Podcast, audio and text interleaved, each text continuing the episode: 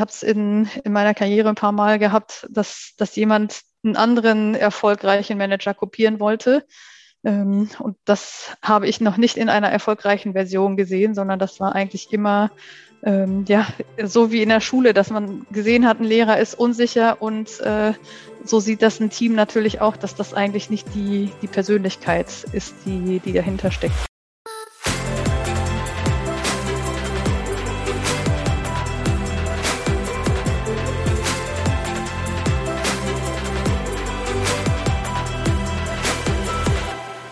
Moin und herzlich willkommen zu einer weiteren Folge des Ecolate Sports Podcast, dem Podcast, wenn es um das Thema Diversität und Inklusion im Sportbusiness geht.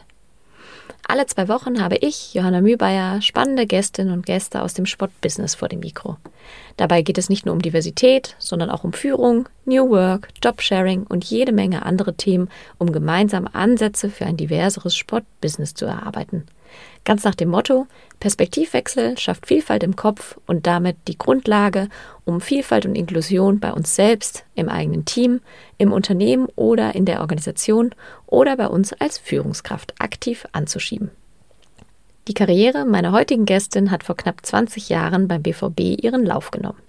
Danach kam Station beim damals schon Riesenkonzern Nike, ein kleiner Exkurs zur Accenture in die Beratung und seit letztem Jahr ist sie nun Geschäftsführerin der BVB Merchandise GmbH. Die Rede ist von Kerstin Zerbe.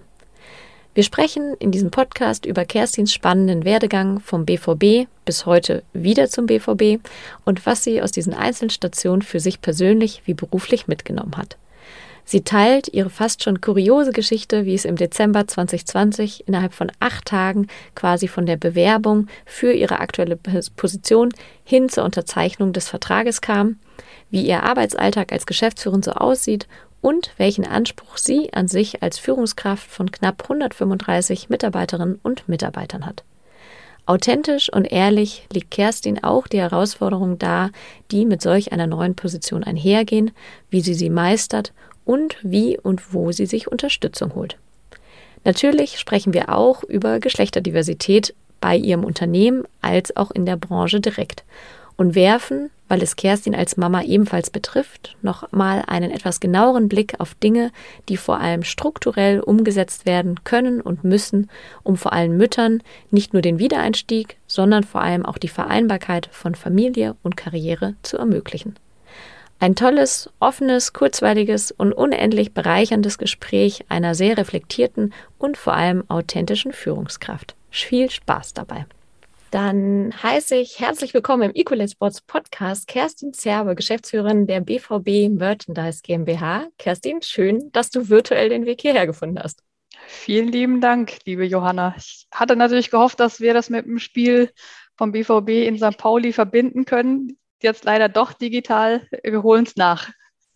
Ja, ich wollte gerade sagen, also das Spiel wäre mit Sicherheit ein Highlight gewesen heute Abend. Also für alle, die zuhören, ist der 18. Januar heute Abend das Pokalspiel. Aber ja, auch Corona lässt uns im Moment ja noch leider äh, nicht ganz in Ruhe und wir holen es sehr gerne nach, vielleicht mit einer ähnlich äh, spannenden Partie.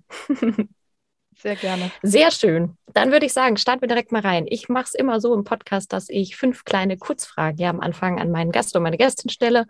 Und äh, genau, du auch gerne kurz und knapp darauf spontan, was dir als erstes in den Kopf kommt, äh, antworten kannst. Bist du bereit? Schieß los. Super. Dann würde ich sagen, starten wir durch. Und zwar Frage Nummer eins, die ich immer stelle, und zwar dein Lieblingsverein oder dein Lieblingsclub. Gut, jetzt arbeite ich natürlich beim BVB. Da liegt es nahe. Ich bin auch tatsächlich direkt äh, in der unweit vom Stadion aufgewachsen. Habe aber noch äh, die Seattle Seahawks äh, als Footballverein und LA Lakers als Basketballverein, äh, wo ich auch hinterher fieber, aber natürlich nicht so wie beim Fußball. Cool, sehr schön. Dachte ich mir auch fast, dass diese Antwort kommen wird. Dann Frage Nummer zwei. Wenn du dir eine fixe Eigenschaft bei jeder Führungskraft wünschen könntest, welche wäre das? Oh, dass sie authentisch und empathisch ist. Mhm. Frage Nummer drei. Beschreibe dich doch gern mal in drei Worten. Wohl wissend, dass das immer ein bisschen schwierig aus der Eigenperspektive ist. Ja, ich würde sagen, ich bin, äh, oder es wird mir viel gesagt, dass ich eine Powerfrau bin. Also unglaublich viel Energie habe, äh, auf der anderen Seite super ausgeglichen bin. Also ich bin eigentlich wirklich mit allem, was ich mache äh, und was ich erlebe und wie alles gelaufen ist, sehr zufrieden äh, und, und hader nicht mit viel. Ähm, ja, und das Dritte ist, glaube ich, dass ich einfach sehr vielfältige Hobbys verfolge. Also vom Schlittschuhrennen in, äh, in Schweden bis hin zum Häkelabenden, da ist eigentlich alles bei. Cool. Sehr gut. Dann äh, beende den folgenden Satz äh, doch einmal. Ich kann XXX besonders gut. Ah, ich bin vorbereitet. Meine Frau macht ein Glücksseminar in der Schule. da, da, ist, da, haben wir das sehr lange äh, durchgespielt, weil es wirklich nicht, äh, nicht leicht ist äh, und kam mhm. bei den Kindern extrem gut an. Äh, ich würde sagen, organisieren, obwohl ich eigentlich bei mir innerlich das Chaos re äh, reagiert. Also ich traut mir keiner zu, ich bin neu, äh, neurotischer zu spät komme. Ähm, und ich weiß auch gar nicht, warum immer alles klappt, aber es klappt. Und äh, sonst würde ich sagen, ich habe immer einen Drang, mich, äh, mich weiterzuentwickeln. Ähm, mhm. Das würde ich sagen, ist auch etwas, was ich dann in der Konsequenz auch wirklich ganz gut kann. Cool, vielen Dank. Und zu guter Letzt, ähm, wenn du eine Person im Sport oder auch im Sportbusiness interviewen könntest, wer wäre das denn und gerne auch ganz kurz, wieso? Ein großes Idol im Sport ist und war eigentlich immer Kobe Bryant. Ähm, mhm. Den hätte ich natürlich sehr gerne einfach nochmal persönlich gesehen. Ich habe ihn vor, ich, ich glaube, vor 20 Jahren oder so mal spielen sehen. Ähm, das war aber auch der Grund, warum ich zu den Lakers gekommen bin und einfach so die, ja, die Art, wie er gelebt hat, wie professionell er alles gemacht hat, äh, aber auch einfach seine Athletik und, und alles, das wäre für mich schon so ein inspirierender Mensch, den ich sehr gerne interviewt hätte, wenn er noch leben würde. Mhm. Super, vielen Dank. Ja, dann würde ich sagen, steigen wir doch direkt mal ein. Und ähm, ich habe immer so ein bisschen so eine Einstiegsfrage, auch äh, für meine Gästinnen und Gäste, um so ein bisschen warm zu werden. Und ähm, du hast ja, ich habe es im Teaser auch schon kurz angekündigt, deine Ausbildung schon beim BVB gemacht zur Bürokauffrau und bist jetzt ja äh, aktuell seit letztem Jahr Geschäftsführerin der BVB Merchandise GmbH. Äh, da liegen ja trotzdem, auch wenn du natürlich auch noch blutjung bist, ein paar Jahre dazwischen. Und ähm, mich würde irgendwie mal interessieren, ob es irgendwie eine Sache gab oder gibt, die jetzt für dich in deiner Wahrnehmung gleich geblieben ist, damals zu heute der BVB oder oder und auch gerne eine Sache, die sich extrem verändert hat aus deiner Sichtweise. Ja, erstmal vielen Dank für das Blutjung auf dem Gang werden gerade die Witze gemacht, weil ich in, äh, in zweieinhalb Wochen 40 werde. Deswegen tu das gerade extrem gut. Ich werde allen meinen Mitarbeitern äh, den Podcast ans Herz legen, damit die äh, ein Umdenken hier passiert. Äh, nein, aber Spaß Sehr beiseite. ähm, ja, was sich beim BVB nicht geändert hat. Äh, also es liegen ungefähr 15 Jahre dazwischen. Ähm, mhm ich war wirklich überrascht. Jetzt war der BVB, als ich gegangen bin, ja eher eine, noch eine kleine Organisation. Ähm, und ich habe mal mit, mit einigen Kollegen von früher durchgezählt, wie viele Leute denn von früher auch noch wirklich hier angestellt sind und bin auf 35 bis 40 Personen gekommen. Und wenn man das in Relation mhm. setzt zu dem, wie groß der BVB vorher war, ähm, dann fand ich das schon sehr bemerkenswert, weil jetzt ist es natürlich ein kleinerer Anteil bei, bei über mhm. 400 Mitarbeitern, aber im Vergleich zu vorher ist das natürlich, ja, es, ich finde es bemerkenswert. Es gibt sehr viele und ich habe auch sehr viele in meinem Team, die jetzt gerade ihr 25-jähriges Jubiläum feiern. Ähm, ah, krass. Also das ist, das ist schon eine, eine starke Konstante beim BVB. Und mhm. ja, eigentlich, was sich geändert hat, ist für mich eigentlich so ein bisschen, ich sage das immer mit einem Lächeln, als ich beim BVB in der Finanzbuchhaltung noch als Aushilfe tätig war, äh, dann kamen bei mir eigentlich immer so alle Bewerbungen rein. Das waren dann auf Zeitungsannoncen, aber sehr, sehr viel Initiativbewerbung. Und ähm, dann jetzt festzustellen, es gibt eine HR-Abteilung, es gibt eine eigene Karriereseite. Also da hat sich der BVB extrem gemacht, äh, ist extrem gewachsen natürlich. Und das ist mit so einem Augenzwinkern natürlich etwas, wo ich sage, das, das finde ich jetzt witzig zu beobachten. Mhm. Ja, ja, ich meine, gut, auch in 15 Jahren, da hat sich auch am Arbeitsmarkt extrem viel getan und ja, wahrscheinlich auch der Shift ne, von, ich sag mal, dass eher die Knappheit ist äh, oder beziehungsweise man als Arbeitnehmerin, Nehmer eher früher kämpfen musste, um vielleicht auch einen Job beim BVB zu kriegen. So ist es jetzt äh, gefühlt wahrscheinlich, aber das kannst du noch besser sagen, eher andersrum, dass es gerade wenn es um die Guten geht, äh, sage ich mal, der Kampf eher vom Arbeitgeber, Stichwort Employer Branding, ähm, ja, getan und geleistet werden muss. Ne? Ja, ja, auf jeden Fall. Also es ist immer so ein bisschen positionsabhängig, das merken wir schon. Mhm. Äh, klar, wenn ich jetzt irgendjemand mit einem, ähm, mit einem IT oder mit einem E-Com Hintergrund finde, dann sind das ganz andere Anforderungen, die an den BVB gestellt werden, als wenn wir jetzt eine Ausbildungsstelle beispielsweise ausschreiben. Äh, da merken wir das schon, aber bisher und ich durfte jetzt auch schon eine, eine Handvoll festangestellter Mitarbeiter einstellen, seitdem ich da bin. Bisher finde ich, haben wir da immer einen perfekten Fit für uns gefunden und haben immer noch das Glück, dass natürlich das Employer Branding da funktioniert. Und äh, ja, mhm. aber es mhm. wird sehr, sehr spannend für die Zukunft. Die Anforderungen äh, von Seiten der Arbeitnehmer werden einfach noch steigen und dann wird sehr interessant sein, wie sich dann ein doch etwas tradiertes Umfeld dem anpassen kann und da einfach genau die Relevanz zu haben, wie, wie größere Organisationen, die vielleicht den Wandel noch ein bisschen schneller vorangetrieben haben.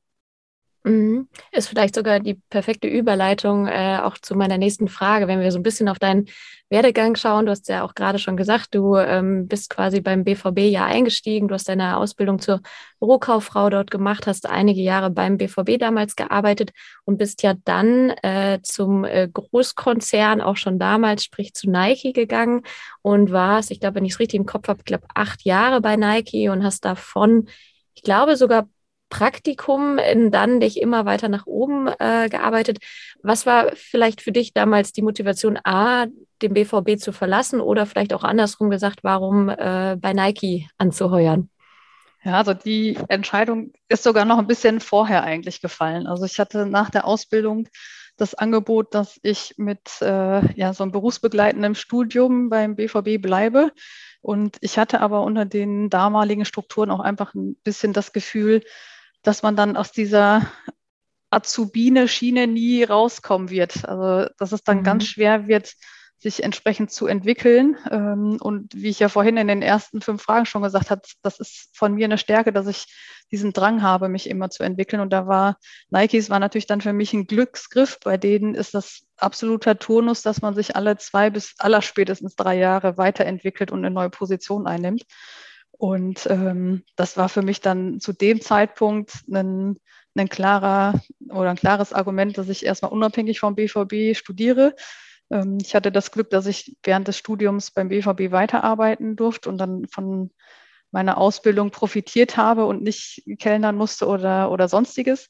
Ähm, aber danach, ich habe noch bei Adidas ein Praktikum gemacht, da auch meine Masterarbeit mhm. geschrieben und ja, mit, mit dem Praktikum bei Nike und der Möglichkeit, da anzufangen, das ist natürlich nochmal eine ganz andere Welt oder war zu der Zeit nochmal eine ganz andere Welt, ähm, ja, bei so einer in Anführungsstrichen coolen Marke dann auch zu, mhm. zu arbeiten. Und ich sehe es jetzt an meinen jungen Mitarbeitern, die erleben was ähnliches, wenn sie für den BVB ähm, arbeiten. Da ist mhm. sehr viel, dass sich der BVB äh, oder die BVB-Mitarbeiter die Arbeit mit, mit dem Privaten einfach vermischt, ähm, da sehr viele Freundschaften entstanden sind. Und so war es bei Nike entsprechend auch. Ähm, mhm. Also das kann ich nur cool. jedem empfehlen, wenn, wenn junge Leute gerade zuhören. Ja, und ähm, ich meine, wie du ja eigentlich schon so ein bisschen richtig angedeutet hast, ist natürlich damals auch noch äh, eine ganz andere Hausnummer gewesen. Also Nike ist natürlich auch noch größer geworden, aber im Verhältnis, du hast ja vorhin die MitarbeiterInnenanzahl beim BVB damals auch äh, genannt, beziehungsweise gesagt, es war ein viel kleinerer Laden. Da sind natürlich automatisch vielleicht auch nicht sofort die großen Entwicklungsmöglichkeiten, äh, wie man sie vielleicht auch bei so einem Konzern und natürlich einer Megabrand wie Nike hat. Ne? Ähm, was mich mal interessieren würde, ähm, wenn wir mal so beim Thema Karriere bleiben, du sagst, du hast von dir aus natürlich intrinsisch äh, schon irgendwie immer so ein bisschen den Drang gehabt, dich weiterzuentwickeln. Ähm, wie bist du dann so dein Werdegang? Du bist ja von Praktikum dann zu Nike, zuletzt warst du International Strategic Account Executive für EMEA Central. Also es ist äh, ein Begriff, wo ich mir nicht so viel darunter vorstellen kann. Es klingt aber schon mal sehr groß. Und äh, da genau, A, die Frage, hast du das vor allem auch so getrieben oder wie du es auch gerade ein Stück angedeutet hast, was kam da vor allem vielleicht auch von, von Arbeitgeberseite, wie, wie du so diese Karriere in diesen acht Jahren innerhalb des Konzerns auch angegangen bist? Ja, also wie ich gesagt hatte, ähm, das Setting bei Nike ist schon so, dass wenn man ähm, seinen Fokus auf Karriere legt und auch eine entsprechende Leistung zeigt äh, und entsprechendes Engagement, dass dann wirklich so ein Wechsel alle zwei bis drei Jahre möglich ist. Mhm. Und das hat gerade am, am Anfang immer sehr, sehr gut funktioniert, dass ich da im Vertrieb eigentlich immer mehr Verantwortung übernehmen konnte, immer größere Kunden übernommen habe und ja, dann im dem letzten Schritt dann auch wirklich mehr strategisch ähm, arbeiten konnte. Und klar, wenn ich mir jetzt die, die Umsatzsumme angucke, die wir mit einem Dreierteam äh, damals bei Nike verantwortet haben, mit, mit meinen beiden Kollegen, ähm, und das ist ein Vielfaches von dem, was ich jetzt im BVB Merchandising gerade umsetze. Und das mhm. ist ein hundertfaches wahrscheinlich von dem, was ich jetzt bei Accenture mit äh, Beraterverträgen irgendwie mitbekommen habe. Ja. Also ja. das ist, es, es fühlt sich, äh, wenn man so in dieser Spirale drin ist, so ein bisschen wie Monopoly und Spielgeld an. Äh, das wird einem dann im Nachgang eher bewusst, äh, dass man da halt wirklich mit, mit einigen Deals so ein paar äh, ja, Millionenbeträge im, im zweifachen Bereich ja, macht. Und ja, das äh, war eine cool. Entwicklung ja, auf jeden Fall. Absolut. Und ist ja, also wie du auch sagst, ne, manchmal merkt man ja immer, also gar nicht mehr nur auf Nike bezogen, aber grundsätzlich in dem Wasser, in dem man schwimmt, so da fällt einem vielleicht gar nicht auf, was man da alles hat oder auch welche Möglichkeiten oder überhaupt, was da eigentlich gerade alles passiert, weil man ja oft so the grass is always greener on the other side äh, schon doch immer eher den, den Ansporn hat, oft so auf die andere Seite zu gucken. Du sprachtest gerade auch an, Accenture, ähm, du bist ja dann äh, tatsächlich äh, für, ich glaube, zwei oder drei Jahre ähm, dann auch nochmal außerhalb der Sportbranche gewesen, also bist von Nike zu Accenture gewechselt, ähm, ohne da zu tief einzusteigen. Aber mich würde doch mal interessieren, das ist ja die einzige Station, die, glaube ich, keinen sportlichen Hintergrund hat. Ähm, wie kam das zustande? Ähm, war das da auch wieder so ein bisschen für dich der Drive, den nächsten Schritt zu gehen, den es vielleicht bei Nike auch nicht gab? Genau, also bei Nike wäre dann irgendwann die Entscheidung gewesen, sich Richtung Holland, also Richtung dem europäischen Headquarter zu entwickeln. Ähm, und ich hatte auch das Gefühl, dass meine Lernkurve so ein bisschen in Stocken geraten ist. Ähm, mhm. Man kann dann einen anderen Kunden machen. Also Nike verkauft in viermal in einem Jahr. Das heißt, man hat viermal eigentlich den gleichen Zyklus. Das heißt, man, man kann auf einen anderen Kunden wechseln, um nochmal andere Impulse zu bekommen. Man kann auf die Kategorieseite gehen, statt äh, am Kunden zu arbeiten. Aber im, im Grunde genommen ist das Business an sich sehr ähnlich. Und mhm. ich habe ja Sport studiert und hatte zu der Zeit dann auch den Impuls, naja, jetzt die Möglichkeit zu bekommen, auch außerhalb der Sport, äh, Sportbranche nochmal zu gucken und mich einfach breiter aufzustellen, ähm, wäre das ein super Schritt, wenn das klappen würde. Und äh, mhm. ja, ich bin, äh, also es war für viele sehr überraschend, äh, auch als ich dann beim ersten Kunden war, ich war dann in der Pharmabranche, ähm, der hat natürlich auch gesagt, also eigentlich macht man es andersrum. Man fängt in der Beratung an und äh, geht dann in die Industrie und ähm, die haben sich natürlich gewundert, dass man dann nach, ich sag mal, nach knapp zehn Jahren in der Industrie mhm. den Weg in die Beratung sucht, aber ähm, ich habe immer gesagt, von Nike, da kannte ich, es war wirklich jede Methode just do it und aus dem Bauch heraus und ähm, auf einmal hatte alles einen Namen und es war wie so Arbeiten und BWL-Studium und MBA so ein bisschen alles in einen gepackt. Ähm, deswegen, das war für mich in der Entwicklung, ähm, aber natürlich auch für meine Karriere ein unglaublicher Booster. Ich wüsste jetzt auch nicht, ob, ähm, ob mich der Carsten Kramer angestellt hätte, nur aufgrund der Nike-Erfahrung. Ähm, mhm er hat zwar gesagt, warum haben wir eigentlich keinen Kontakt gehalten, aber ich glaube, ja. so ein bisschen diese äh, zweieinhalb Jahre Berater haben da auch nochmal eigentlich genau das bewirkt, was, was ich mir vorgestellt hatte. Und man hat es einfach auch an Headhunter-Anfragen gemerkt. Da mhm. kam auf einmal aus allen möglichen Industrien die Anfrage. Und vorher, wenn man ja. sich mal umgeguckt hat, wurde einem eigentlich immer gesagt, ja, nee, wir, wir gucken uns nur in unserer Industrie um und mhm. äh, da wurde dieser Mehrwert von einem anderen Blickwinkel ähm, eigentlich überhaupt nicht wertgeschätzt. Und ja. deswegen war sehr, sehr cool, die zweieinhalb Jahre bei Accenture mitmachen zu können. Mhm. Und äh, genau, du sprachst gerade schon an, äh, es waren zweieinhalb Jahre und dann bist du letztes Jahr äh, dann beim BVB genau in der Merchandise GmbH zur Geschäftsführerin äh, oder bist dort eingestiegen. Äh, du hast auch Carsten Kramer gerade schon angesprochen. Ähm, äh, vielleicht sind da trotzdem Gespräche irgendwie noch zustande geblieben, aber oder im bestehen geblieben. Was mich mal interessieren würde, wie ist dann dieser Job äh, gekommen oder wie ist dieser Wechsel gekommen? Hast du aktiv gesucht? Bist du angesprochen worden, sofern du das ja teilen kannst und magst? Das teile ich sehr gerne, weil äh, auch das ist wieder eine Geschichte mit einem mit einem Lächeln. Ähm, ich habe durch Zufall auf der Westen.de, also ist wirklich so ein super lokales Der internationalsten Ding. Seite. Genau, der internationalsten Seite und äh, ganz, ganz großes Aushängeschild für Recruiting. Äh, habe ich gesehen, dass mein Vorgänger ähm, zu Inter Mailand wechselt. Und mhm. den kannte ich noch aus der, der Zeit vorher und ich hatte tatsächlich ein halbes Jahr ungefähr vorher, hatte ich ein Coaching bei Accenture und da sollten wir unseren Traumberuf definieren. Äh, haben so ein paar unterstützende Aufgaben bekommen, dass, dass wir wirklich so dahin kommen. Und da hatte ich dann für mich gesagt, ja, äh, Leiterin der Merchandising-Abteilung beim BVB, äh, vor allen Dingen einfach aus dem Hintergrund, dass ich Vertrieb und, und Einkauf gemacht habe ähm, und natürlich dann auch die, die Liebe zum Fußball und zu Borussia Dortmund. Und ähm, ja, dann war das natürlich so Arsch auf Eimer, wenn ich, wenn ich, genau, ja, wenn, so. wenn, ich das so sagen darf. Ähm, ja, und dann habe ja, dann habe ich ähm, ja ein, zwei Kontakte von früher angeschrieben und habe mhm. gefragt, hier gibt es schon irgendwen für die Position oder meint ihr, es lohnt sich, mich zu bewerben? Und die sagten, nee, es wäre jetzt äh, noch nichts raus, aber sie würden mir empfehlen, das schnell zu machen, weil der Westen.de war ja nachher eigentlich nur noch ein Organ, äh, kurz mhm. vorher, das den Wechsel bekannt gegeben hat. Also die Entscheidung oder dass, dass die Personalie ähm, ja, dann, dann frei wird.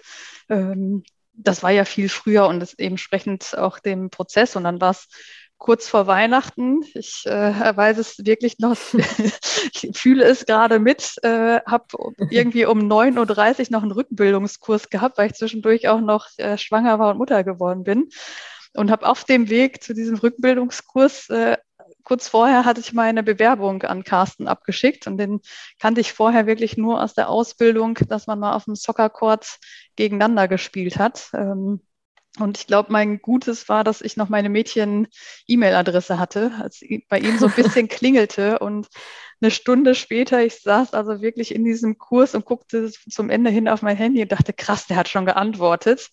Meine Nachbarin ist direkt, die äh, hat den Kurs mit mir gemacht, sofort alles aus den Augen gefallen und gesagt, nein, ihr könnt nicht nach Dortmund gehen, wenn er sich so schnell meldet, dann hat er garantiert Interesse. Und ja, es ging super schnell. Also ich habe am gleichen Abend noch ein Interview mit ihm und Corinna Borgmann, der ähm, mhm.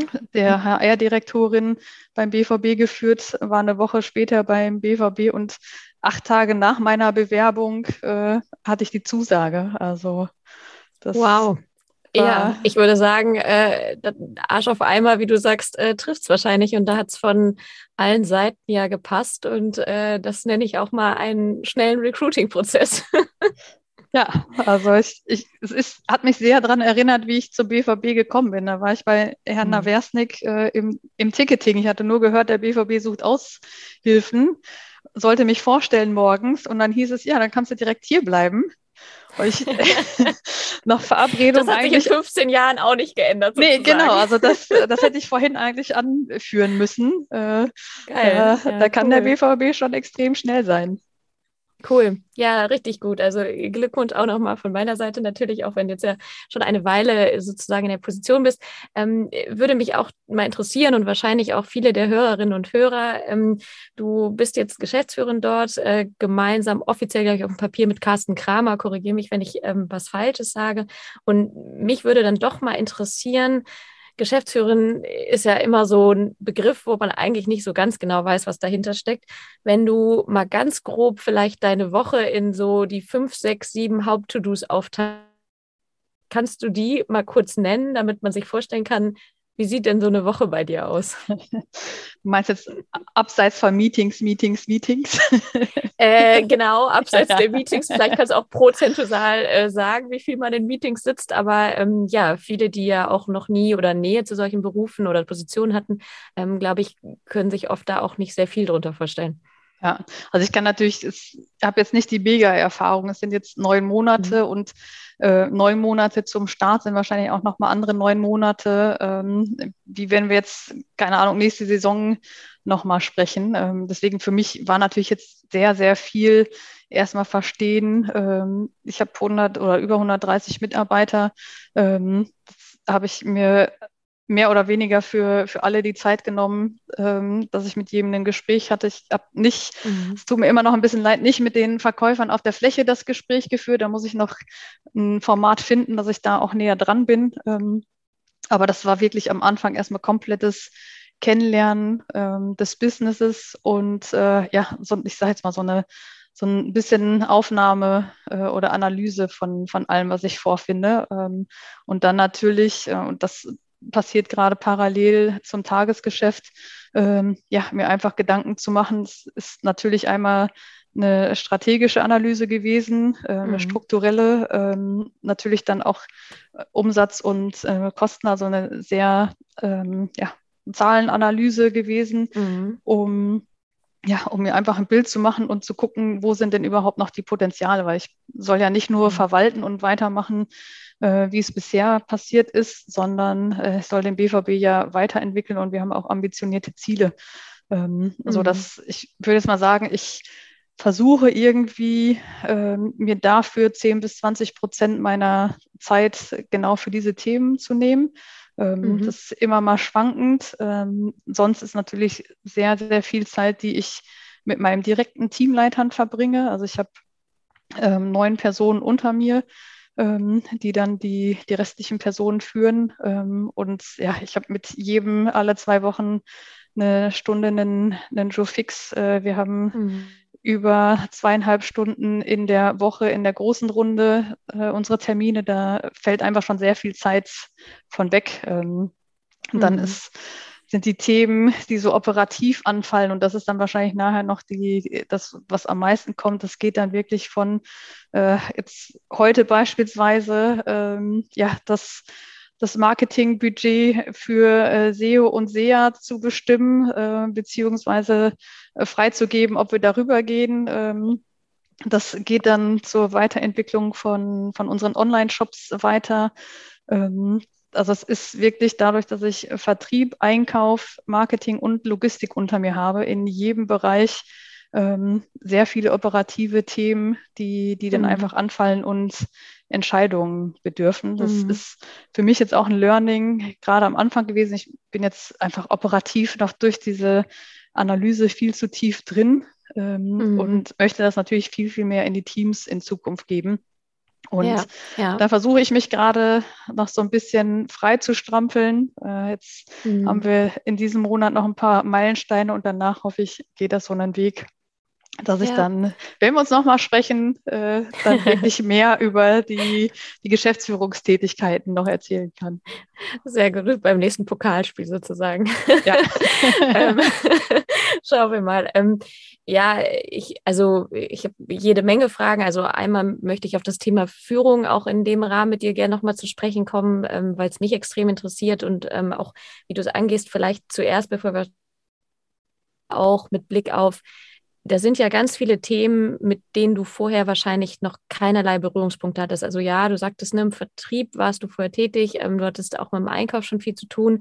Ähm, als Geschäftsführerin, wie du es gerade erwähnt hast, sind aber eben auch noch ganz viele andere Themen. Ähm, was war für dich vielleicht so mal ganz high-level gesagt, so die größte Herausforderung beim Einstieg in, in solch eine Position? Ja, also das Größte, jetzt zumindest für mich, ist wirklich diese Perspektive zu verlassen, man ist ein, ein Teammitglied. Ähm, mhm. Das ist, also das fällt einem menschlich schwer, weil ich äh, natürlich diese andere Sicht äh, dann gerade so in Bezug auf meine Zeit bei Nike extrem genossen habe, wenn man da eigentlich so eine, so eine Gang war, mehr oder weniger. Und sehr eng zusammen war. Und jetzt ist natürlich keiner, der, der unbedingt jeden Tag sagt, hier, wir machen eine WG-Party, möchte nicht mit dazukommen. ähm, also das ist natürlich jetzt mal so auf einer ähm, auf einer ein bisschen mit dem zwinkernden Auge drauf betrachtet. Ähm, aber es ist natürlich von da abgeleitet dann auch für das Geschäftliche. Ähm, also ich, mein Credo ist schon, dass ich äh, mein komplettes Team und jeden Mitarbeiter auch als Mensch sehen möchte. Äh, ich habe viel in meiner Karriere erfahren, dass, ja, dass einfach Mitarbeiter nur äh, aus Arbeitskraftsicht und was können sie fürs Unternehmen tun, ähm, ja, betrachtet werden. Und das ist überhaupt nicht meine, meine Marschroute. Aber natürlich merkt man dann rechts und links immer so ein bisschen, ähm, ja, es, es sind Leitplanken und es gibt auch Leitplanken, die ich setzen muss. Äh, ich kann nicht nur auf die Mitarbeiter zugehen, sondern ich bin Geschäftsführerin und muss auch die Interessen unseres Unternehmens entsprechend wahren und schützen. Und ja, das ist eine Balance und ein Spagat, der, glaube ich, dann gerade am, am Anfang, äh, wenn man dann auch neu ist und vor allem ich hatte vorher eher so Teams von 10 bis 15 Personen und mhm. jetzt dann auf 130, auch wenn ich die nicht direkt führe, aber man hat ja eine Verantwortung, ähm, dann, mhm. dann merkt man das einfach und dann kann man nicht, nicht jeden Einzelnen übers Unternehmen heben und muss da einfach gucken, mhm. wie sich das alles ausgleicht und äh, ja, kluge Kompromisse finden. Mhm. Wie oder wo holst du dir da Hilfe oder Rat? Ähm, hast du da konkret, weiß ich, auch irgendwie einen, Coach, eine Coachin oder ähm, machst du das viel über genau Freundeskreis oder wie, ähm, weil man ja, also viel hat man, glaube ich, Learning ja auch on the job und auch äh, Learning by doing, aber ein Stück weit manchmal braucht man da ja vielleicht auch irgendwie Sparring oder Support. Was machst du da so für dich persönlich oder was hilft dir? Genau, also ich habe jetzt wirklich viel mit, äh, mit Freunden dann darüber gesprochen. Mhm. Ähm, und dann sind es wirklich eher, äh, ich sage jetzt mal nicht meine privaten Freunde, ähm, sondern wirklich eher die, die ich noch so aus der Nike oder auch Accenture-Zeit kenne, dass man sich da nochmal ein bisschen Rat holt. Äh, wie geht man Sachen an? Äh, sonst ist natürlich auch weiterhin noch super viel Just Do It und äh, Bauchgefühl-Mentalität dabei. Das kann ich nicht mhm. verschweigen. Ich habe aber ähm, jetzt auch durch die letzten Entwicklungen dann auch einfach gemerkt, dass, dass ich da noch professionelle Hilfe brauche. Wir fangen nächste Woche an mit, mit einem Erstgespräch. Ist zufällig, oder ich fange jetzt erstmal an mit dem Coach, äh, der mich da auch bei Accenture begleitet hat. Ähm, ja, dass ich genau die Themen angehen kann und dass ich auch wirklich von dem Operativen wegkomme, viel mehr hin zu der Vision, die ich eigentlich für mich als, als Führungspersönlichkeit habe. Mhm. Und ähm, genau, bevor wir auf das Thema Führung auch noch ein bisschen näher darauf eingehen, gibt es Dinge, ähm, weil ich ja auch viel mit äh, ja auch Entscheider, Entscheiderinnen aus Unternehmen spreche, die sich Stichwort Employer Branding zum Beispiel auch überlegen, was können wir vielleicht auch Führungskräften oder vielleicht sogar jungen Führungskräften, die frisch in Führung kommen, irgendwie bieten, damit sie vielleicht den Job auch besser oder in den hineinwachsen können. Ähm, hast du so Ideen, Tipps, ähm, wo du sagst, äh, das würde dir von Arbeitgeberseite strukturell helfen oder es hätte dir vielleicht auch früher, als du das erste Mal in Führung gekommen bist, extrem geholfen, um, um so einen Job gerade von Wechselfach zu Führungskraft erfolgreich zu meistern oder da besser reinzuwachsen? Ja, ich bin bei, äh, bei so Seminaren und so immer ein bisschen zwiegespalten, deswegen weiß ich nicht. Mhm. Also ich glaube, es, das hilft einfach. Ähm, es muss aber immer, und deswegen sage ich euch, ich bin da zwiegespalten, es muss ja einen direkten Praxisbezug sein. Deswegen glaube ich, ist dann so ein Coaching direkt am Anfang ähm, viel, viel besser, dass so ein Sparring stattfinden kann und mhm. äh, ja, einfach andere Sichtweisen auch aufgezeigt werden, die man selbst dann in Situationen vielleicht nicht hat. Deswegen ist, ja, ich würde es wirklich ein mhm. sehr gezieltes Coaching oder Sparring ähm, auf, äh, auf das Thema Führung sehen. Ich glaube, das ist wirklich am ähm, am hilfreichsten. Ich habe äh, mir auch extra in der Zeit, als ich dann ja wusste, dass ich zur BVB gehe, noch ein Buch äh, geholt, irgendwie, ne, die ersten 100 Tage. Und da war auch genau dieser Wechsel drin von Führungskraft ähm, oder von, von Fachangestellten zur Führungskraft. Mhm. Ja, äh, außer dass es mal einen Wasserfleck bekommen hat, äh, habe ich das Buch leider noch nicht äh, geöffnet. Ähm, aber deswegen, ich glaube, so ein Praxisbezug und vor allen Dingen etwas, was, was man sehr gut in seinen Alltag äh, integrieren kann, Ähm, mhm. Das glaube ich mit das, das Beste, was einem dann passieren kann. Ja, ja, cool. Und ähm, genau, äh, Thema oder das Wort Führung ist jetzt auch schon, schon oft gefallen. Ähm, du sagtest, du hast früher ähm, kleinere Teams zumindest auch schon geführt. Ähm, das heißt, wann hattest du das erste Mal Führungsverantwortung und vielleicht auch gerne anschließend daran, war das etwas, was du schon sehr früh für dich wusstest, dass du gern solch eine Rolle auch äh, in welchem Umfeld auch immer einnehmen möchtest? Ja, das wusste ich eigentlich von, von Anfang an. Also ich war mhm. auf dem Fußball so wie auf dem Basketballfeld später, äh, war ich immer mit die, die lauteste irgendwie. Also es, ich hatte nie, ähm, ja, nie Skrupel oder es fiel mir nie schwer, Verantwortung zu übernehmen und irgendwie die Marschroute äh, zumindest mitzugestalten. Ähm, nee, deswegen, das war für mich eigentlich von Anfang an klar, dass das nachher ein Ziel von mir sein wird. Ähm, und ja, in den, in den kleinen Teams ist natürlich nochmal, ich hatte da auch das Glück und das ist dann vielleicht auch so ein schleichender Übergang gewesen, der, mhm. der auch ähm, möglich ist. Ähm, das waren dann eher in, in der fachlichen und nicht unbedingt die disziplinarische Führung, mit der ich angefangen ja. habe. Ähm, das heißt, in der Matrix-Organisation, dass man da entsprechend auch schon, schon reinschnuppern konnte. Ähm, das hat dann natürlich sehr geholfen, wenn man dann die anderen Prozesse, gerade so Richtung Personal und Co., äh, zwar mit begleitet hat, aber nicht, nicht federführend dafür verantwortlich war, ähm, aber dann halt auf einer inhaltlichen Ebene die Teams geführt hat. Mhm. Also auch auf jeden Fall nochmal ein guter Start für mich. Und du sagtest ja auch, also vorhin auch bei der, bei der Eingangsfrage, welche Eigenschaft bei einer Führungskraft wünschen würdest, also hast auch über Authentizität äh, gesprochen. Was sind vielleicht für dich, vielleicht aus positiven, aber genauso natürlich auch aus negativen Erfahrungen, die Eigenschaften, die für dich ja auch sonst eine gute Führungskraft ausmachen oder die du vielleicht auch an dich selber als Anspruch hast, äh, entweder die zu sein oder die zu werden? Also ich, ähm, ich habe ja vorhin auch so ein bisschen von meiner Vision gesagt oder es zumindest angesprochen. Ich hatte vor, vor Jahren mal ein Erlebnis, da habe ich meiner Freundin auf einer Firmenveranstaltung fotografiert und habe natürlich so ein bisschen einen kleinen Einblick durch diese Firmenveranstaltung in dieses Unternehmen bekommen. Und ähm, da hatte das Management vorgestellt, dass ähm, 70 bis 80 Prozent der Zeit, die eine Führungskraft zur Verfügung hat, sich eigentlich nur ums Team und die Weiterentwicklung der Personen kümmern sollte und halt nur 20 bis 30 Prozent in diesem administrativen und operativen Bereich sein sollte. Und das war natürlich fernab von dem, was ich bisher kannte. Und das ist für mich auch so ein bisschen das, das Bild, was ich für mich seitdem formuliere und für mich auch als Ziel setze. Und deswegen habe ich mir jetzt auch gesagt, ich brauche da Hilfe, dass ich dieser Vision näher komme.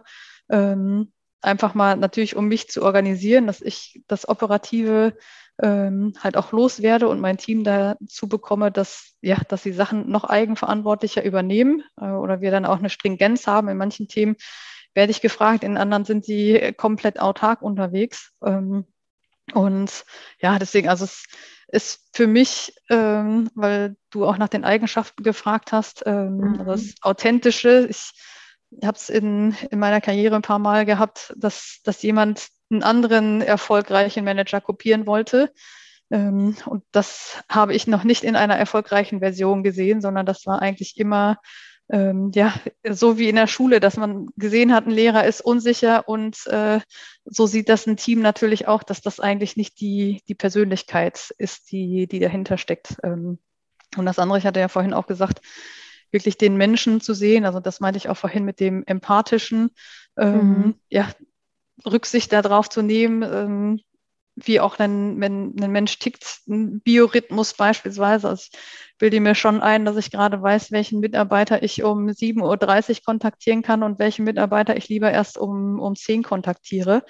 Ähm, ja, das sind alles so, ein, so Feinheiten, die ich finde, die zu einer guten Führung einfach mit dazugehören. Und ja, ich bin leider von, vom Mensch her nicht so der mega Kreative und der mega Visionäre, der alle mit nur ein paar Worten mitzieht. Ähm, aber das ist etwas, was ich bei einer Führungskraft unglaublich ähm, finde und ja, mich begeistert, wenn wirklich jemand so eine Persönlichkeit ist, der einfach ja, die Leute in einen Band zieht, äh, seine Vision super gut artikulieren kann und ja, ich muss mir dieses Change Management, sage ich jetzt mal, äh, gerade eher hart erarbeiten. Ähm, und ja, ich beneide da die Person, die durch ihr Charisma und durch ihre Eloquenz einfach ja, die, die Leute direkt so mhm. haben, dass, dass sie ihnen folgen. Das kommt natürlich ja. auch nicht von ungefähr, ich weiß das auch, aber. Ja, ja, ja absolut. Also Genau, ich glaube auch, dass ein Großteil, so widersprich mir gern, wenn du es anders siehst, aber ein großer Teil von Führung ja auch nicht angeboren ist, sondern es ist einfach Lernen und es ist ja vor allem auch mit dem Umfeld lernen. Also wenn, wenn sich unsere Außenwelt, wenn sich unsere Ansprüche an Produkte, aber genauso ja auch unsere über verschiedene Generationen hinweg die Menschen und was sie für einen Anspruch an Arbeit haben, verändern, bedeutet das ja, ähm, ganz automatisch, dass sich auch eine Führungskraft ähm, verändern muss. Und also auch äh, wenn du, finde ich, äh, gerade sagst, dass du noch auf dem Weg bist, beziehungsweise da hinschaust, äh, dich in gewisse Dinge noch weiterzuentwickeln, ähm, würde ich fast eher von außen spiegeln, äh, dass du schon allein aufgrund der Reflexion und dem, was du dir selber als Ziel steckst, da schon ein ganzes Stück weiter bist als viele Führungskräfte, ähm, die sich, glaube ich, gar nicht erst mal so selber reflektiv damit auseinandersetzen. Also, A, wer bin ich und wer möchte ich vor allem als Führungskraft auch sein? Ne?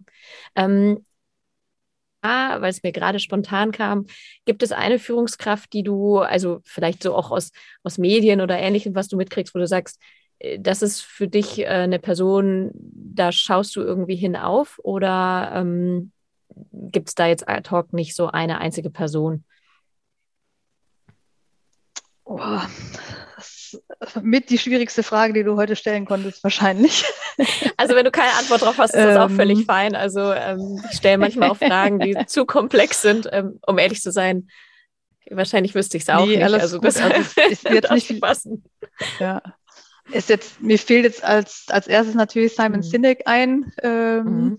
Ist jetzt vielleicht nicht, nicht so die ne, Führungspersönlichkeit oder man ja. weiß nichts über seinen Führungsstil an sich. Ja. Ähm, aber ja, her, ne? mhm. genau, vom Ansatz, das ist ja egal, ob ich mich jetzt äh, Richtung Produkte und Marketingkampagnen oder Prozesse versuche in, den, in die Kundensicht ähm, zu bringen ähm, und da halt anfange, mich zu fragen, warum machen wir das denn eigentlich? habe ich ja genau den, den gleichen mhm. ähm, Effekt, wenn ich es versuche, auf meine Mitarbeiter ähm, anzuwenden. Ähm, Absolut. deswegen, das finde ich schon einen, mhm. einen Ansatz, für den man sich immer mal ja, mehr Zeit nehmen sollte, dass man sich wirklich mal am, in der Woche nochmal ein bisschen zurücklehnt und sagt, warum eigentlich? Ähm, mhm. Und ja. das, das besser beleuchtet. Also das wäre für mich jetzt sogar das Erste, was mir einfällt. Ist mhm. nicht eine direkte äh, Führungspersönlichkeit, aber. Ja. Und ähm, ich musste vorhin irgendwie dran denken, als du das auch sagtest, von Fach zu Führungskraft, die Entwicklung. Ähm, ich würde behaupten, wenn wir jetzt mal konkret so ein bisschen aufs Sportbusiness schauen oder auch gerne aufs Fußballbusiness, sehe, wer dort in Führungspositionen sitzt, sind das äh, aus meinem Gefühl heraus, ohne dass ich jetzt alle persönlich kenne, ganz, ganz viele Menschen beziehungsweise Männer, die lange ja fachliche Aufgaben inne hatten, ob Sales oder ähnliches, vielleicht sogar ehemalige Profisportler, ähm, die ja dann in durchaus ja eine Führungsrolle, muss ja nicht nur Vorstand oder Geschäftsführung sein, sondern auch die Ebenen darunter gelangt sind. Ähm, da würde ich immer sagen, oder da sage ich auch immer ein Stück kritisch, die haben ja Führung auch nicht von jetzt auf gleich äh, in die Wiege gelegt bekommen, sondern ähm, müssten es idealerweise auch lernen. Ähm, wie ist so deine Einschätzung natürlich A, weil du sehr Sport und Sportbusiness interessiert bist, auch weil du jetzt natürlich eine Weile auch in dem Bereich jetzt arbeitest, wie so die Branche grundsätzlich dahingehend aufgestellt ist, ohne jetzt auf einzelne Personen einzugehen? Ja, also ich würde dir so in, in dem Groben gerade schon, schon einfach recht geben. Ähm, also mhm. das, das merkt man, das merkt man aber auch ähm, wahrscheinlich in jedem anderen Unternehmen, weil es geht so ein bisschen auch in die Frage, die du vorhin gestellt hast, was müsste man denn eigentlich den Mitarbeitern bei diesem Sprung zur Seite stellen? Ähm, ich glaube, da hakt es in sehr vielen Unternehmen, die zumindest nicht so eine professionelle Struktur haben, die äh, ja die wirklich die Mechanismen definiert haben, durch eine starke Personalabteilung ähm, da die Mitarbeiter so zu entwickeln. Also das habe mhm. ich bisher auch nur bei Accenture kennengelernt und da ist natürlich der, der Mitarbeiter auch äh, irgendwie stückweise das Produkt, was sie verkaufen. Deswegen ist da natürlich nochmal eine andere ähm, Motivation hinter. Jetzt im Sportbusiness, ähm, mir stehen natürlich die Türen gerade alle offen. Also ich kann, äh, kann mir selbst aussuchen, wen ich als Coach nehme, was für Schulungen mhm. ich besuche. Ähm, ich habe auch für, für meine Teamleiter und auch für das komplette Team drunter jetzt erstmals einen ein Fortbildungsbudget pro, äh, pro Kopf eigentlich festgelegt, dass, dass die genau in den Genuss kommen und ja, entscheiden können, wohin es gehen soll. Aber ähm, ich würde mhm. schon im, im Sportbusiness gerade sagen, auch von, ich kenne natürlich gerade bei Nike, man war an der Otto Fleck-Schneise mit den ganzen DOSB und Sporthilfe und Tischtennisbund mhm. und allen möglichen natürlich im, im Kontakt äh, und hat da auch viel mitbekommen und natürlich war das da auch immer ein, ein Tenor, ähm, dass, ja, dass es nicht gelernt ist, ähm, mhm. dass Personen in, ja, da einfach so ein bisschen in so ein kaltes Führungswasser ähm, gekippt wurden und ja. ja. wahrscheinlich eher das, wie, wie sie gearbeitet haben oder wie sie es kennengelernt haben, immer so eins zu eins weitergeführt haben. Ja. Also. Absolut, ja. Und ist ja auch am Ende was, also äh, gar nicht ja mal einer einzelnen Person anzukreiden. Also klar, jeder hat auch ein Stück weit Selbstverantwortung und je höher man wahrscheinlich in Position kommt, desto mehr könnte man ein Stück weit zumindest erwarten, dass man sich überlegt, was müsste ich tun oder wo bräuchte ich Hilfe, um, um in so eine Position reinzuwachsen. Aber ähm, ja, eigentlich ist ja auch das wieder ein, ein Stück weit, äh, was kann ein Unternehmen leisten, ähm, Mitarbeiter in Development und da wissen wir alle im ersten Schritt natürlich, dass auch die Personalabteilungen in vielen Vereinen, Verbänden und Co. jetzt mal abgesehen vom Administrativen nicht so ganz groß aufgestellt sind und ähm, andersrum ja aus meiner Sicht, oder zumindest ist das meine persönliche Meinung, dass eines der Themen ist, die deutlich unterschätzt werden, was es einem Unternehmen mittel- und auch langfristig bringen kann. Ne? Also sowohl, weil das auf MitarbeiterInnenbindung natürlich äh, Einfluss nimmt, aber am Ende natürlich auch, was man nach draußen ausstrahlt. Und ich bin auch ganz fest davon überzeugt, da gibt es ja auch einiges an Studien, ähm, was das Unternehmen eben kostet, wenn man Mitarbeiterinnen verliert und auch neue wieder anstellen muss, im Verhältnis zu schauen, wie kann ich denn gucken, dass ich das Wissen und die Menschen in meinem Unternehmen möglichst lange auch halte. Ne? Hm.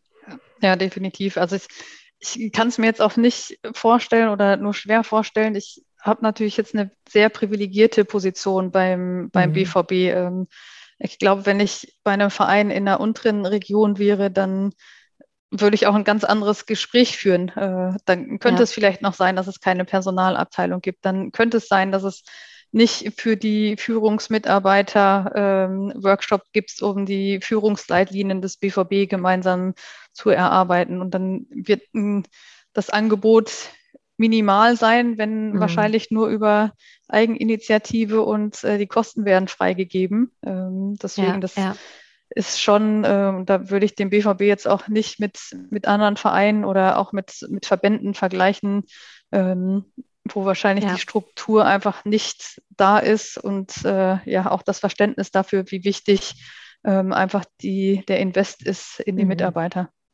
Ja, ja. Ähm, mit Blick auf die Zeit, ich würde gerne ein Thema trotzdem noch ganz gerne anschneiden, weil das natürlich auch eines der Themen ist, auch wenn die gerade schon mal zwischendurch mitgeflossen sind, äh, was äh, Fokus dieses Podcasts ja auch ist, also rund um das Thema Diversität oder auch gerne Geschlechterdiversität. Ähm, vielleicht mal vorneweg gefragt, ähm, wie ist denn bei euch, äh, du sprachst von knapp, glaube ich, 135 Mitarbeiterinnen äh, und Mitarbeitern, wie ist denn bei euch das Verhältnis? Also genau, ganz oben eine Frau. genau, ich habe ja gesagt, ich habe dann hm. acht Teamleiter und meine ähm, ja. Teammanagerin äh, an meiner Seite. Ähm, von diesen dann neun Personen sind, wenn ich es gerade nicht falsch mache, vier Frauen. Mhm. Ähm, mhm. Und äh, darunter auch eine, eine Mutter. Ähm, also das ist für mich immer neben, Ach, ja. neben ja. Geschlechterdiversität ist das für mich auch so ein mhm. bisschen, wie kann man denn äh, ja, Mütter auch in, in Führungspositionen ähm, mhm. behalten. Äh, deswegen bin ich da sehr froh, dass ich zumindest mit, mit dieser einen Person, die anderen sind, sind noch jünger, ähm, aber auch meine mhm. Teammanagerin beispielsweise, die ist die einzige, die jetzt mit einem kleinen Kind 40 Stunden bei uns macht. Also mhm. das, das sind Leistungen, die ich da dann auch von, von äh, meinen Frauen im Team sehe, die äh, ja, die einfach hervorzuheben sind. Ähm, aber ja, ja. klar, auch da hat der BVB vielleicht wieder eine bisschen andere Stellung. Wir haben mit der Corinna Borgmann eine Personaldirektorin ähm, mhm. als Frau. Wir haben im Aufsichtsrat ähm, zwei Frauen mit drin. Wir haben auch in unterschiedlichen Abteilungsleiterpositionen ähm, zwei Frauen. Jetzt ist gerade Antonia Kunz ähm, beispielsweise befördert worden und macht das ganze Partnership-Management. Ähm, mhm. Und so haben wir so ein paar, auf die Stiftungsvorsitzende mit der Marike Köhler ist, ist eine Frau. Also da gibt es schon mhm. einige Frauen, ähm, aber natürlich muss man sich, glaube ich, im Gesamten angucken. Der Bauch ist es hat definitiv immer einen höheren Anteil an Frauen. Mhm. Äh, und je mhm. spitzer die Pyramide wird, umso geringer wird der Anteil einfach. Ähm, also ja. das kann man auch beim BVB trotz der, ähm, der guten Gesamtübersicht, ähm, ja, muss man das einfach auch sehen. Ja, ja, ich äh, finde es auch immer extrem schwer, natürlich pauschale Antworten auf, äh, was könnte man tun, um das zu verändern äh, oder also eine Frage dahingehend zu stellen und auch eine pauschale Antwort zu geben.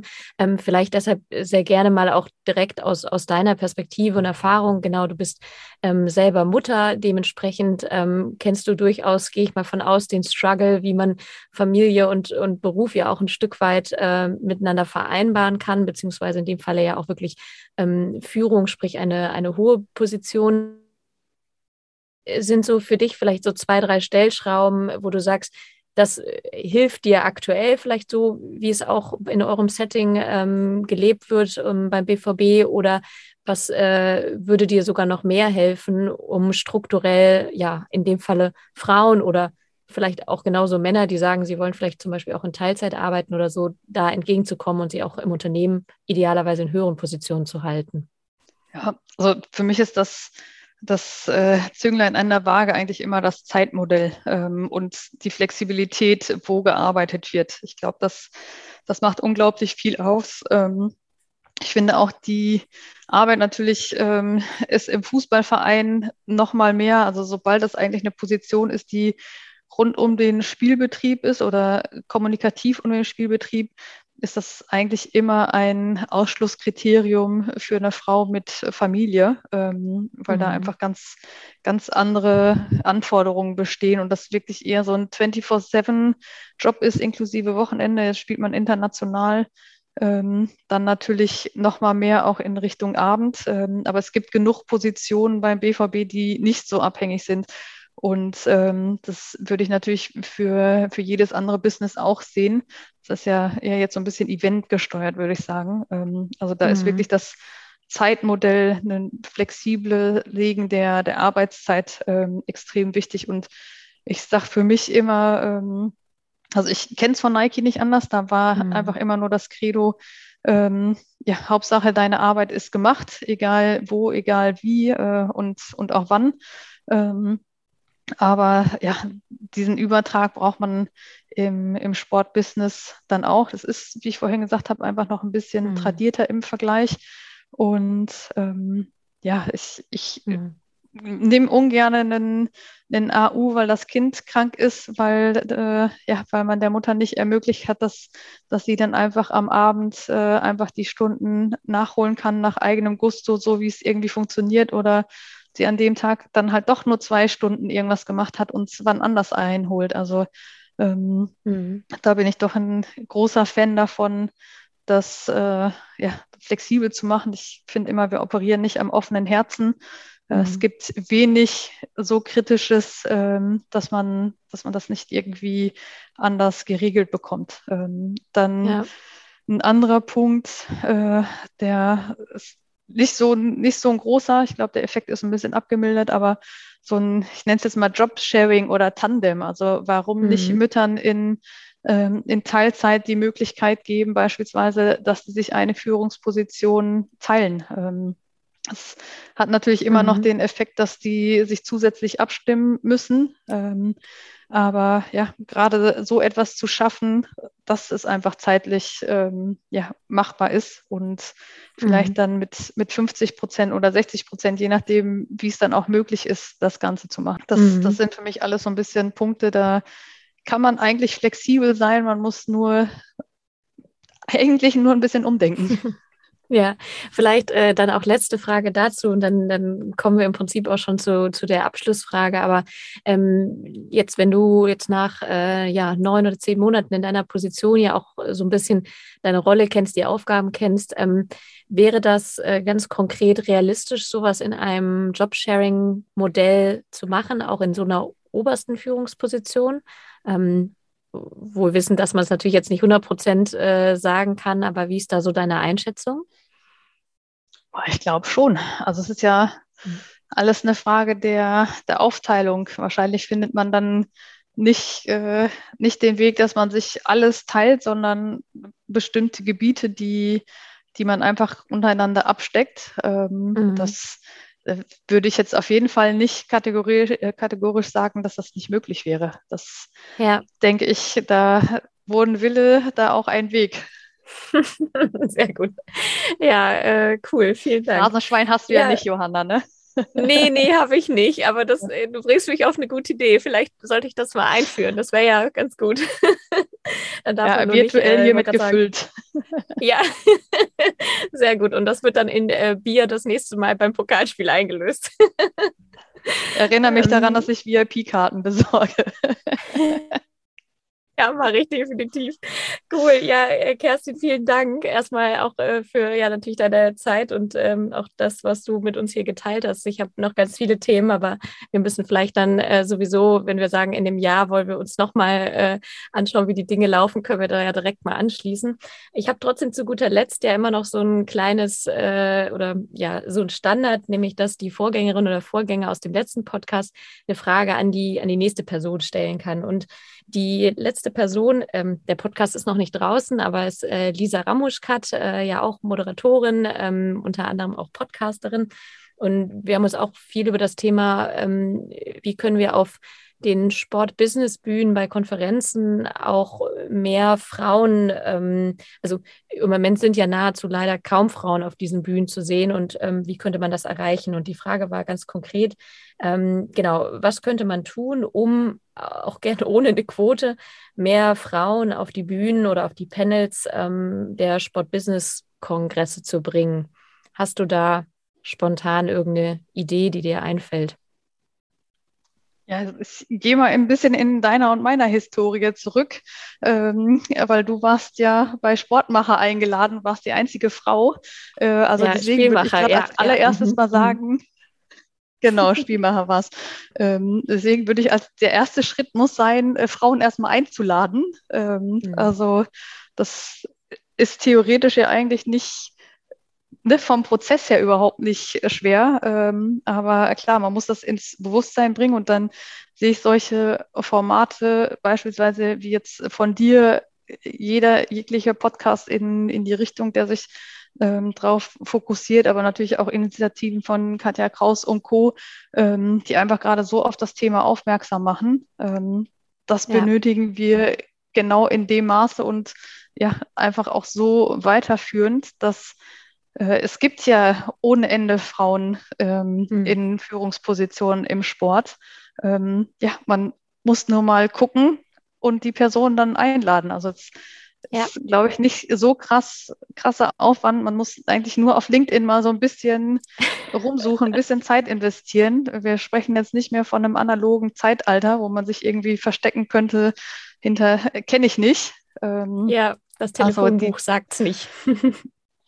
Genau, im Telefonbuch ist immer nur der, der Männername drin, so ungefähr. Also nein. ja, ja, absolut. Also genau, ich bin voll bei dir. Also äh, Fragen und genau, wie du auch sagst, der Schritt davor, sich die Mühe machen, wenn man wirklich äh, mehr Frauen auf den Bühnen auch haben möchte, dann natürlich auch mal zu schauen, ähm, wo sind die denn, beziehungsweise wen gibt es denn überhaupt? Und das ist ja wirklich nicht mehr so ganz schwierig in heutigen digitalen Zeitalter, sollte man zumindest meinen.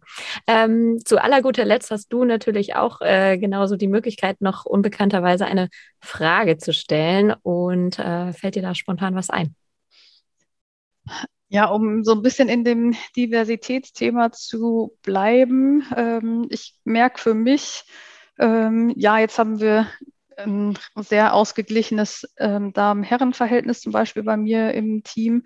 Ähm, aber wenn ich jetzt ja, kulturelle, religiöse Hintergründe äh, und Co. sehe, sehe ich da auf jeden Fall auch noch ähm, Handlungsbedarf. Ähm, ja. das, das ist definitiv unterrepräsentiert. Ähm, vor allen Dingen, wenn man sich jetzt Dortmund mit, mit dem hohen Migrationshintergrund äh, anguckt. Mhm. Ähm, mhm da muss eigentlich viel, viel mehr möglich sein. Deswegen wäre meine Frage, wie brechen wir es im Sportbusiness oder wie können wir es schaffen im Sportbusiness, gerade auch kulturell, religiös, ohne dass ich jetzt eine Aufzählung mache, da wirklich äh, jegliche Diversität mit einschließen. Wie bekommen wir auch das hin, ähm, daran zu arbeiten und das aufzubrechen?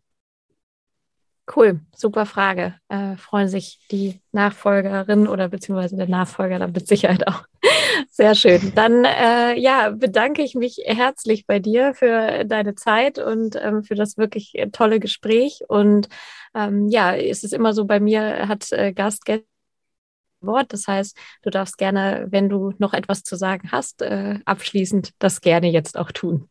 Ja, ich danke dir vielmals für, für das Gespräch heute. Ich fand es extrem kurzweilig. Ähm, ich hatte Johanna vorher gesagt, dass ich ein bisschen aufgeregt war, weil es mein erster Podcast war. Deswegen danke ich dir auch für die Erfahrung heute.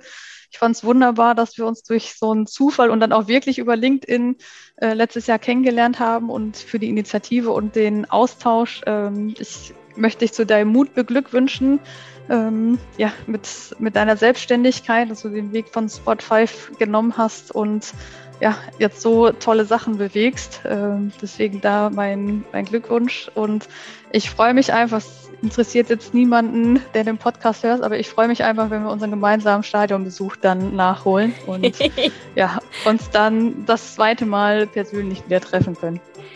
Sehr gern. Da freue ich mich auch riesig drauf und dann wünsche ich dir erstmal eine erfolgreiche Woche. Vielen Dank, Kerstin. Vielen, vielen lieben Dank, Johanna. Das war eine weitere Folge des Equalate Sports Podcast. Sollte euch dieser Podcast gefallen haben, dann freue ich mich sehr über Feedback als auch gerne über eine Bewertung auf Spotify. Das geht nämlich seit neuestem auch. Oder ansonsten natürlich auch gerne über Apple Podcasts. Habt ihr sonst Ideen für spannende Gästinnen und Gäste, die in meinem Podcast definitiv zu Wort kommen sollten? Oder Interesse an einer Kooperation, einem Austausch oder anderen Anknüpfungspunkten? Dann freue ich mich natürlich, wenn ihr Kontakt aufnehmt, entweder über meine Website, LinkedIn oder natürlich direkt per Mail. Ansonsten freue ich mich, wenn ihr das nächste Mal wieder dabei seid. Bis bald, Johanna.